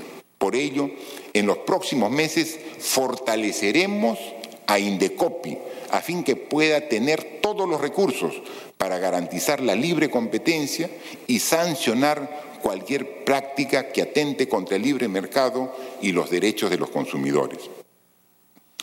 Arranca Perú, sin bajar la guardia en la lucha contra la pandemia, vamos a impulsar con mayor velocidad y determinación la reactivación para encender los motores de nuestra economía, generar empleos y enrumbar al país por la senda del crecimiento y el progreso que todos queremos. La reactivación es un objetivo nacional. No hay salud sin economía y no hay economía sin salud. Por eso, este es un trabajo en el que están comprometidas el sector público y privado con estabilidad jurídica, confianza y reglas claras. La responsabilidad que le corresponde al Estado está delineada y lo va a cumplir. Precisamente por ello hemos puesto en marcha el programa Arranca Perú con una inversión de 6.350 millones de soles para ejecutar obras de infraestructura y generar más de un millón de puestos de trabajo en todo el país, que se darán a partir de agosto del segundo semestre de este año. Las políticas a implementarse en el marco de este programa tienen como pilares la generación y recuperación de empleos, obras que beneficiarán directamente a los ciudadanos y un nuevo impulso a la inversión pública. En el sector transportes y comunicaciones, el programa contempla una ambiciosa inversión de 3.897 millones de soles para el mantenimiento de 11.790 kilómetros de vías nacionales y escuchen, 48.858 kilómetros de caminos vecinales, para lo cual en tiempo récord las 190 municipalidades provinciales ya han convocado los procesos para adjudicar los tramos de carreteras bajo su jurisdicción. Esta inversión permitirá generar más de 570 mil empleos y entregar vías de comunicación de primer nivel para los peruanos, en especial de los pueblos más alejados de nuestro país, donde antes la presencia del Estado era casi inexistente. En el sector vivienda y construcción se destinan 535 millones de soles para financiar bonos adicionales para el impulso de 20.000 nuevas viviendas y llegar a las 80.000 que nos hemos puesto como meta para el presente año, generando 80.000 nuevos empleos. Con esto buscamos asegurar que las familias cuenten con un techo propio y seguro, sobre todo en momentos en los cuales sus fuentes de ingresos se han visto afectados.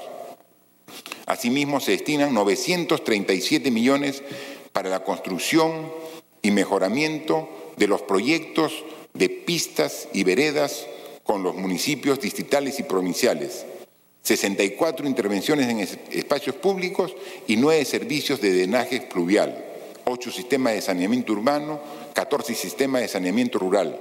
Todas son obras que benefician de manera directa a la población. En el sector agricultura se han destinado 373 millones para el mantenimiento de canales de riego y drenes a nivel nacional y otros 67 millones de soles para el mejoramiento de los sistemas de captación de agua. De igual manera, el Ministerio de Trabajo, a través del programa Trabaja Perú, generará más de 200.000 empleos temporales a través de la ejecución de obras en 930 distritos del país, de 25 regiones, entre otras características, estas regiones concentran la mayor cantidad de la población en situación de pobreza. Este año, a través de compras Mi Perú, se ha beneficiado a 3.348 microempresas 10 veces más que el año anterior. Estas microempresas han provisto al Estado de uniformes para la policía, bienes para establecimientos de salud, entre otros, generando puestos de trabajo para más de 250 mil peruanos. El Estado tiene la obligación de respaldar e incentivar a las MIPES, que en los últimos años se han convertido en fuentes de emprendimiento y generadoras de empleo Por eso, destinaremos 736 millones de soles para más compras de bienes por parte del Estado a las MIPES. Con ello se beneficiará a más de 10.000 empresas a fin que puedan generar 90.000 puestos de trabajo adicionales, contribuyendo con la dinamización de la economía nacional. Sobre los proyectos de inversión y de gobierno a gobierno. El futuro es un objetivo en el que trabajaremos hasta el último día, porque estamos convencidos de su impacto positivo en la vida de los ciudadanos, con el acceso a servicios públicos de calidad.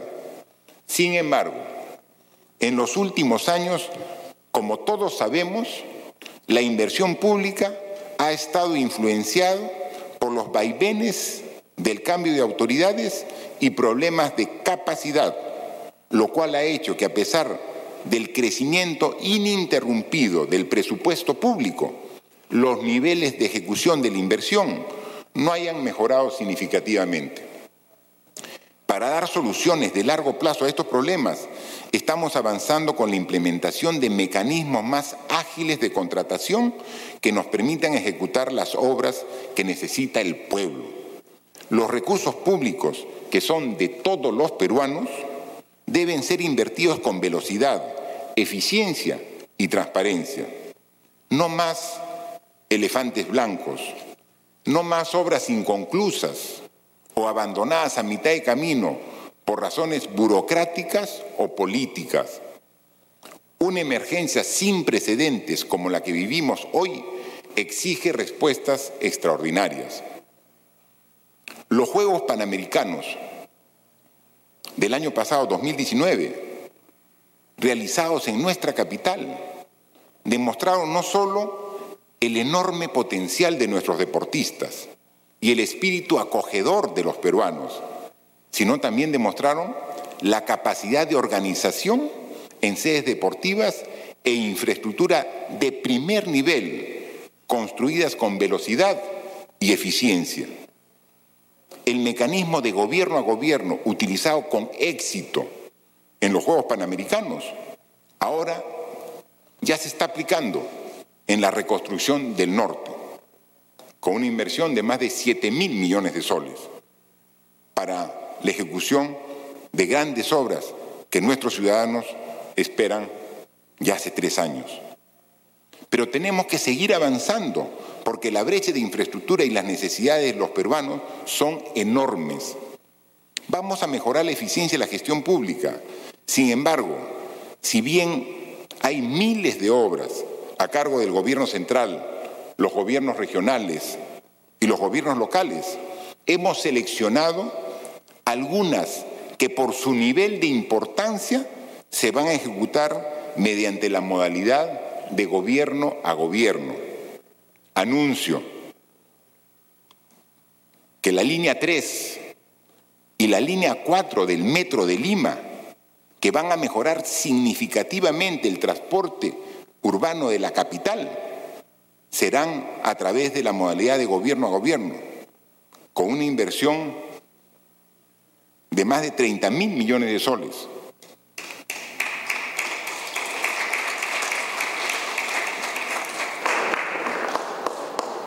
La ansiada carretera central, que nuestros hermanos de las regiones de la Sierra Central y gran parte de la selva y todos los peruanos hemos esperado durante décadas será también una realidad mediante el mecanismo de obra, de proyecto, de gobierno a gobierno.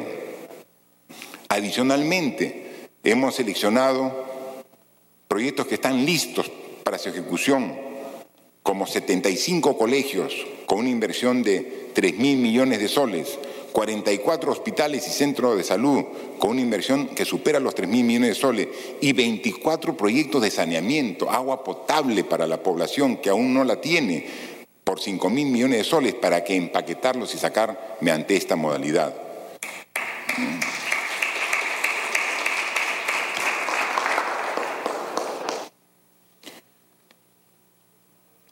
Seguridad y orden. Ante la pandemia, que estamos atravesando debemos reconocer el trabajo de lealtad y amor a la patria de nuestras fuerzas del orden, tanto así como de los efectivos de la Policía Nacional del Perú como de las Fuerzas Armadas, que en momentos difíciles no dudaron en trabajar en la primera línea de acción para atender y dar seguridad a los ciudadanos durante el estado de emergencia.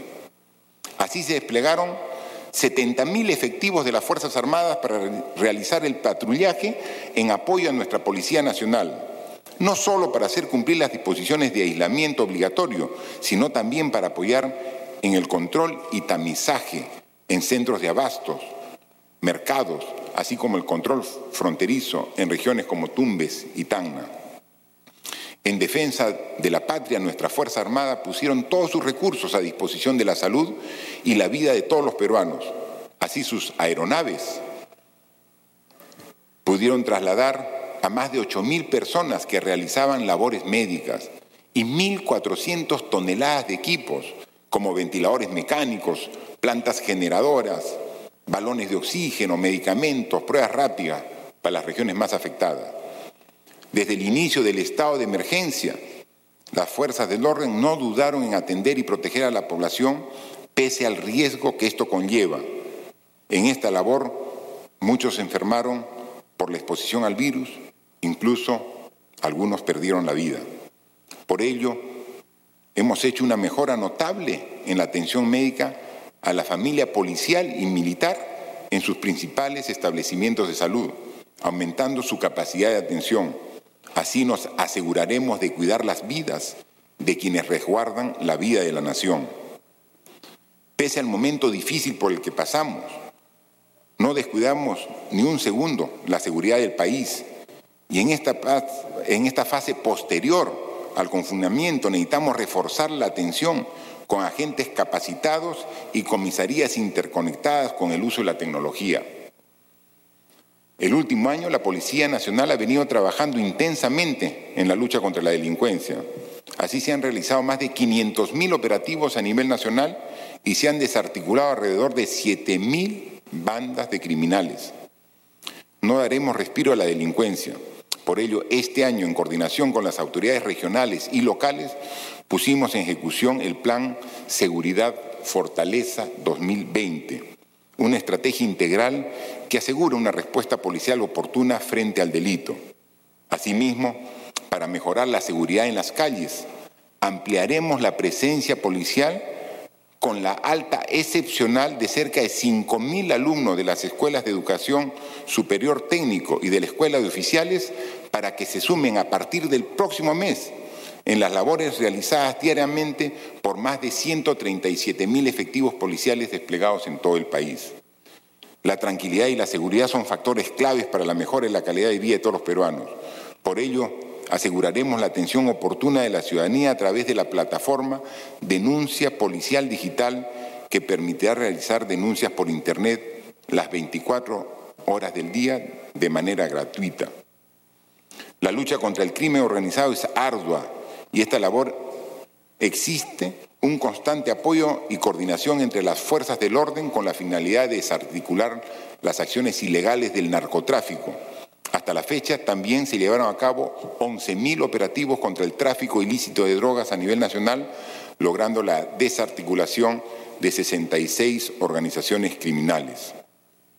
Desde el inicio del gobierno mostramos nuestra firme determinación de luchar contra la minería ilegal y proteger el medio ambiente. Por eso ejecutamos acciones policiales y militares con la finalidad de erradicar la minería ilegal en la zona de La Pampa, en Tambopata, en la región de Madre de Dios, donde, como dijimos, llegamos para quedarnos.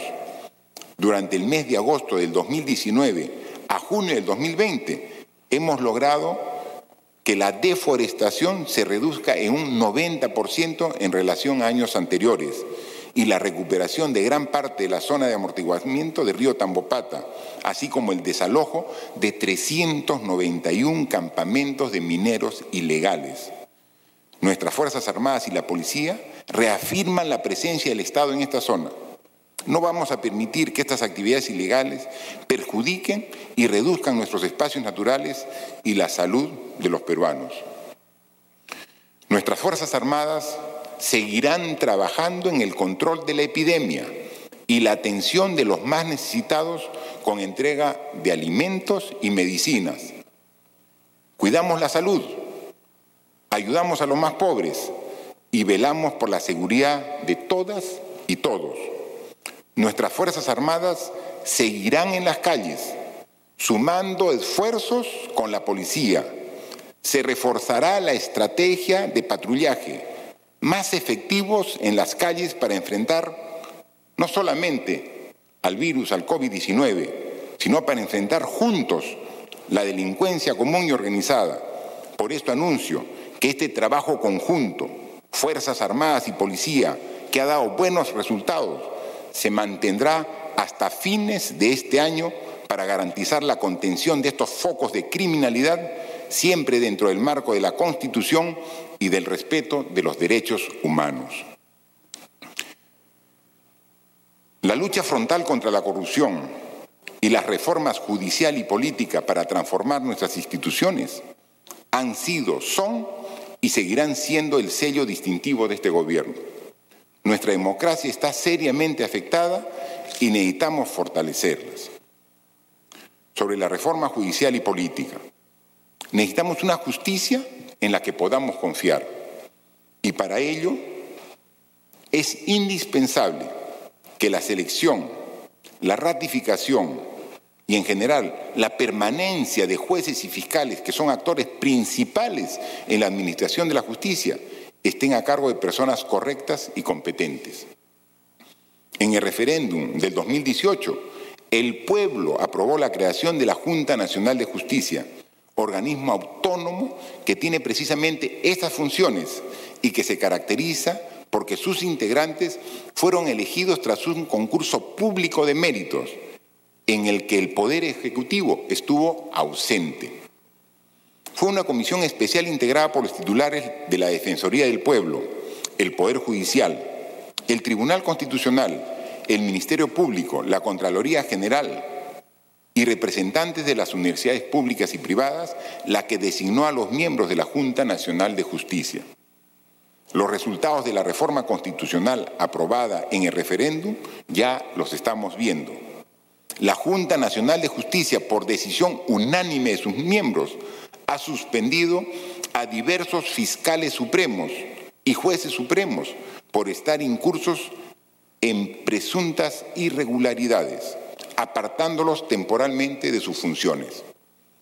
No me compete calificar dichas decisiones, porque vivimos en un Estado de Derecho en el que cada entidad estatal ejerce sus competencias de manera autónoma, pero sí me compete reivindicar que en una república todos somos iguales ante la ley.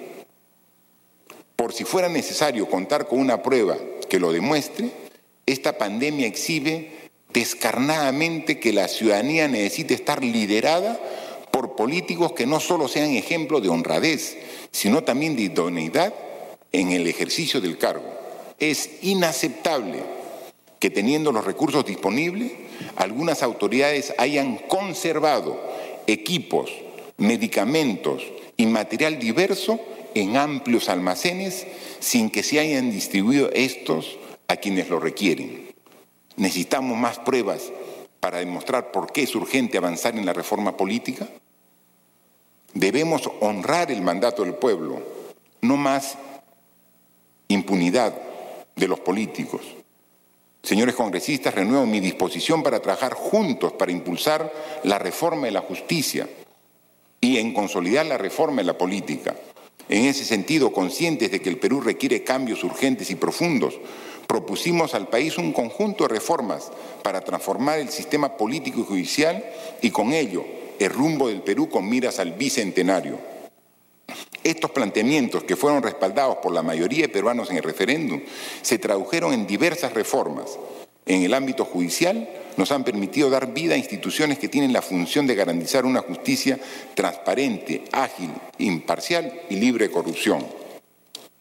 En el ámbito político, en agosto del 2019 promulgamos reformas sobre inscripción y cancelación de partidos políticos, democracia al interior de los partidos, paridad y alternancia en la composición de listas al Congreso y el delito de financiamiento de organizaciones partidarias fue un avance significativo, pero aún falta mucho por hacer.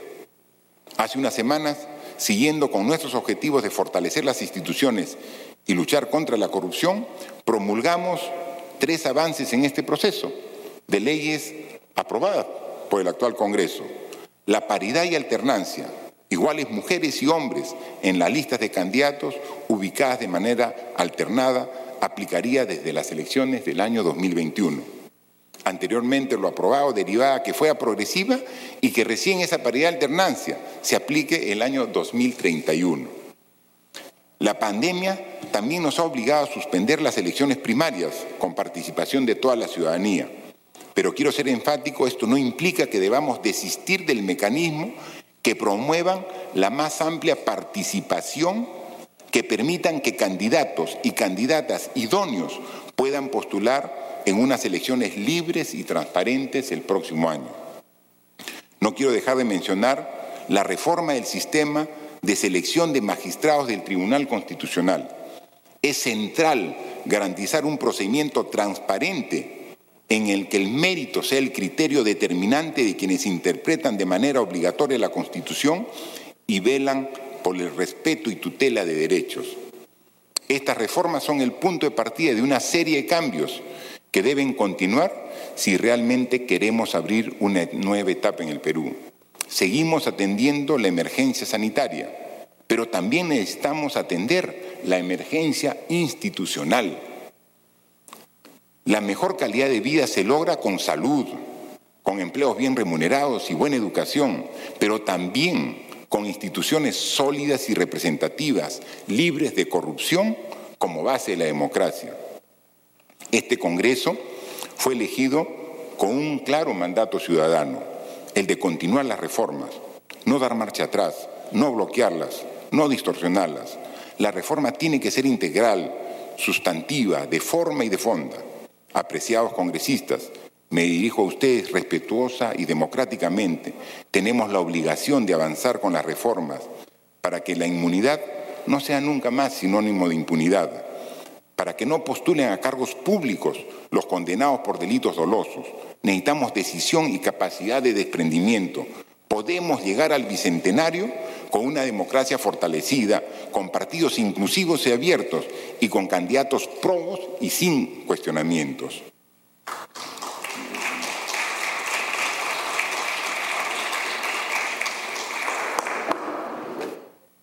La importancia de lograr una efectiva reforma del sistema de justicia es un tema de primer orden de este gobierno. En esa medida asumimos la importante tarea de continuar impulsándola y contar además con un espacio de evaluación y seguimiento permanente de las políticas y acciones producto de este trabajo conjunto. La defensa de los derechos humanos es un factor clave para una sociedad justa y democrática.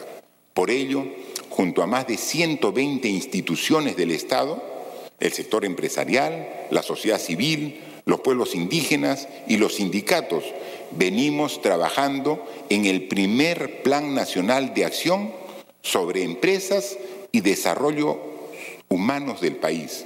De este modo se busca combatir la informalidad, disminuir las brechas de igualdad de oportunidades y derechos en el ámbito empresarial, así como desterrar y prohibir prácticas contrarias a la dignidad humana o que vulneren derechos fundamentales como el trabajo infantil o cualquier forma de explotación.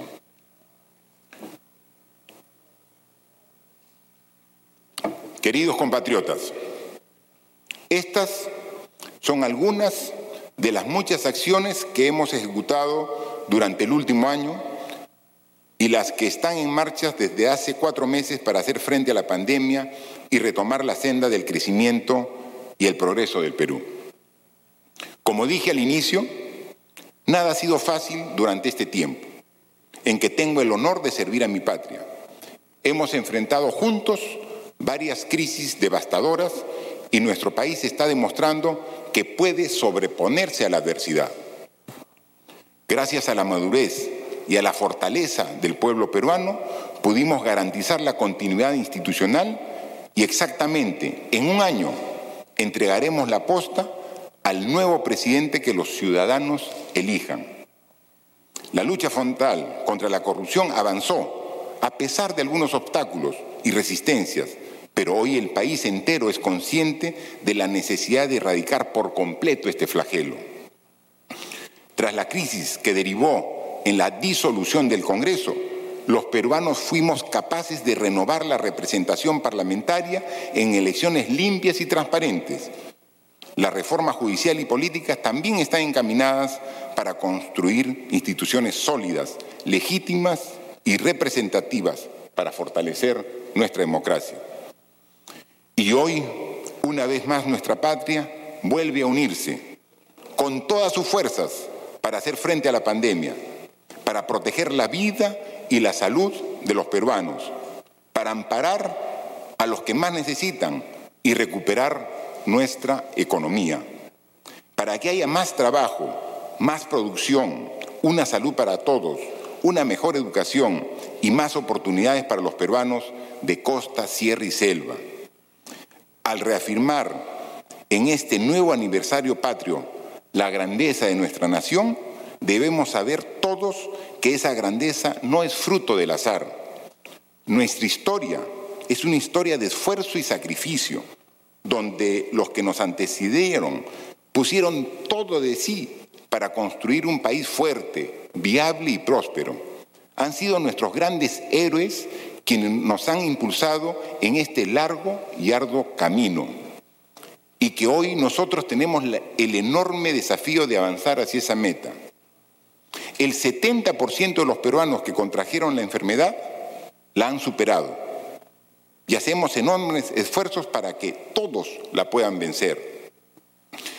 Hemos comenzado la recuperación económica gracias al esfuerzo de trabajadores y empresarios, grandes, medianos, pequeños. Nuestros niños, jóvenes, maestros y padres de familia están comprometidos en mantener la educación.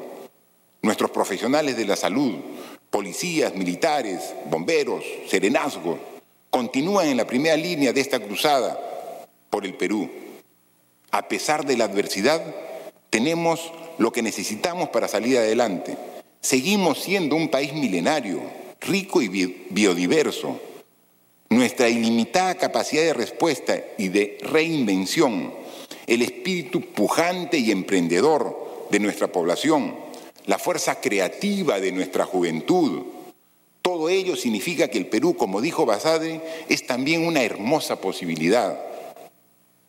Pero este potencial solo será realidad si nuestra democracia funciona, solo si la política recupera su verdadero sentido, solo si todos nosotros, independientemente de las orientaciones ideológicas y políticas, contribuimos a restaurar el sentido de propósito común que tanto necesitamos en este momento. La democracia es apertura, pluralidad y tolerancia. La democracia permite que a pesar de todas nuestras diferencias externas, estamos todos juntos en esto. Si avanzamos avanzamos como país. Si retrocedemos, también retrocedemos como país. Para avanzar necesitamos poner fin a las disputas mezquinas y a las recriminaciones infundadas que durante tanto tiempo han sofocado nuestra política. En ocho meses y once días, dos millones de jóvenes peruanos votarán por primera vez en las elecciones generales que ya hemos convocado. Son los nuevos ciudadanos de este país que están observando hoy nuestros gestos, nuestras acciones, nuestras decisiones. Como consecuencia de ese proceso electoral, dentro de 365 días, en este magno recinto, ninguno de los aquí presentes, presencialmente o virtualmente, estarán ocupando cargo alguno por lo que creo que este debe ser un momento de reflexión en el que además de atender las muchas urgencias y necesidades, pensemos cuál va a ser el legado que vamos a dejarle a los peruanos del Bicentenario. Hoy el Perú nos necesita más unidos que nunca, dialogando y construyendo consensos por el bien de todos los peruanos necesitamos acordar cuestiones para sentar las bases que permitan que quienes nos sucedan, sean quienes sean, reciban un país preparado para construir ese futuro. Esa tarea no será fácil, pues vivimos con mucha frecuencia enfrascados en una pelea constante entre el pasado y el presente. Y como dijo Winston Churchill, cuando esta pelea entre pasado y presente se da, quien, quien pierde es nuestro futuro. Por ello, las acciones que hoy emprendemos deben ser ajenas a un móvil de carácter político electoral. No nos mueve otro afán que el bienestar de nuestros ciudadanos. Como dije ante el Congreso hace dos años y lo reitero hoy, no estamos aquí solo para ocupar un cargo, estamos para brindar un servicio que pasa por generar instituciones sólidas, representativas y confiables, que promuevan un crecimiento equitativo, competitivo y sostenible. Así lograremos cerrar brechas sociales y de infraestructura que se han puesto de, manifiesto con toda su crudeza durante esta pandemia. Sin embargo, este es un camino largo que debemos transitar juntos. En ese sentido, los miembros de las instituciones más importantes del país, reunidas en el último Consejo de Estado, coincidimos en la necesidad de construir una agenda para el Bicentenario.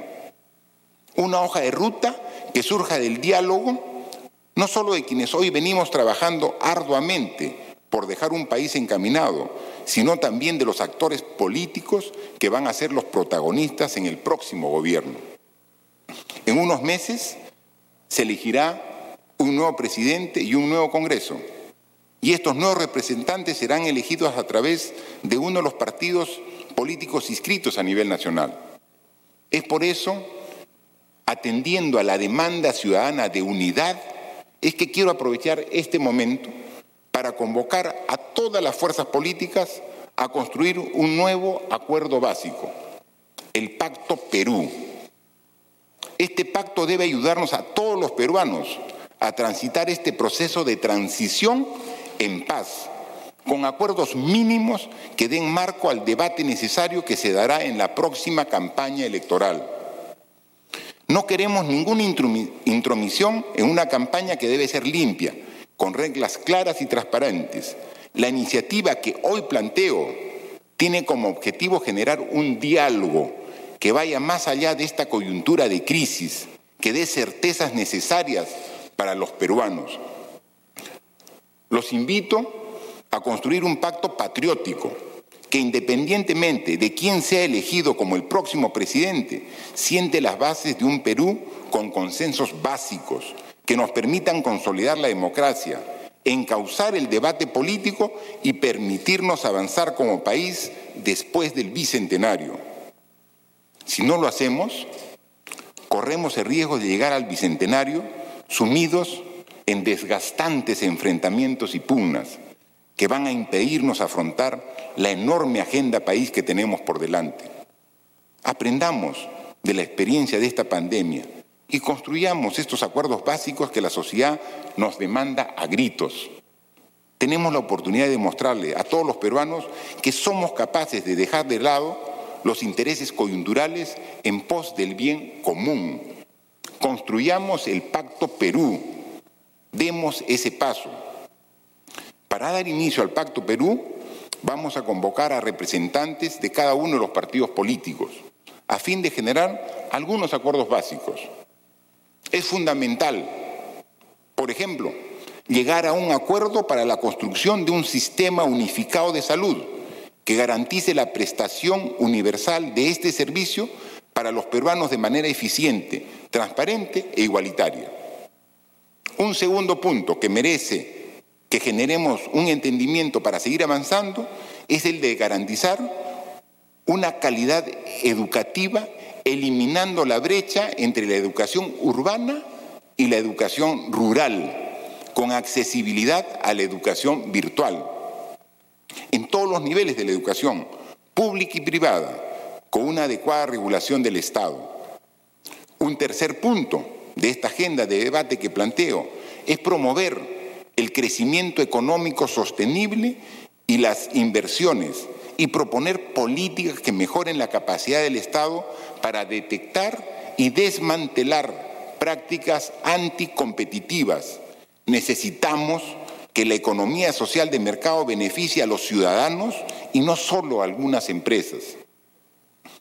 Otro punto central es, como lo hemos dicho, la continuidad de la reforma política y del sistema de administración de justicia para poder seguir avanzando en la democratización de nuestro país y en la lucha contra la corrupción. Y un quinto desafío, pero no menos importante, es la impostergable lucha contra la pobreza y pobreza extrema, que implica cerrar de una vez por todas brechas sociales históricas y avanzar en la construcción de un país más justo y equitativo.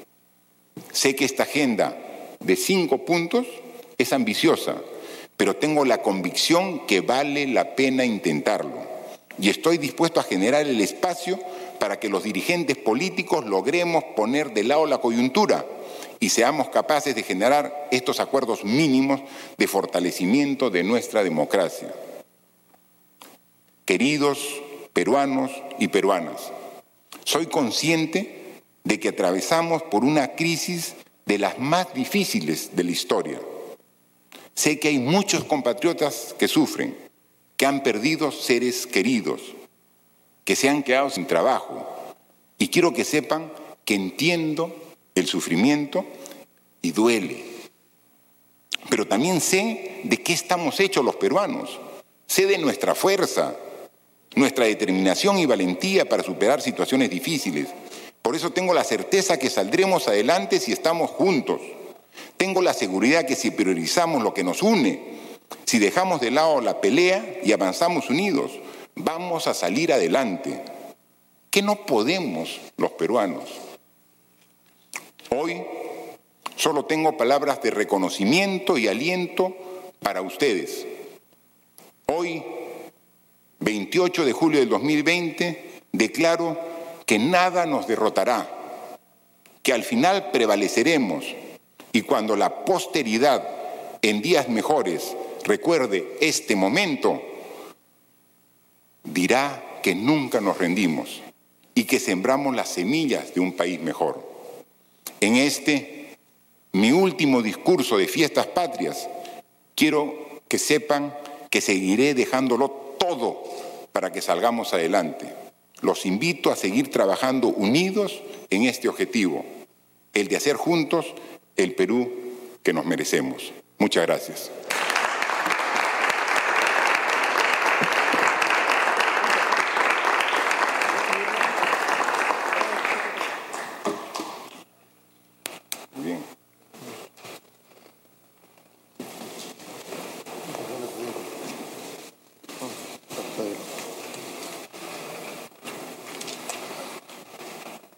Señoras y señores congresistas, el presidente de la República, Martín Vizcarra Cornejo, ha cumplido con dar su mensaje al Congreso. Señor presidente, en representación nacional, la representación nacional le agradece su presencia en la presente sesión solemne y lo invita a retirarse del ciclo cuando usted lo considere oportuno. La presidencia agradece también a los dignatarios que han participado en la presente sesión solemne.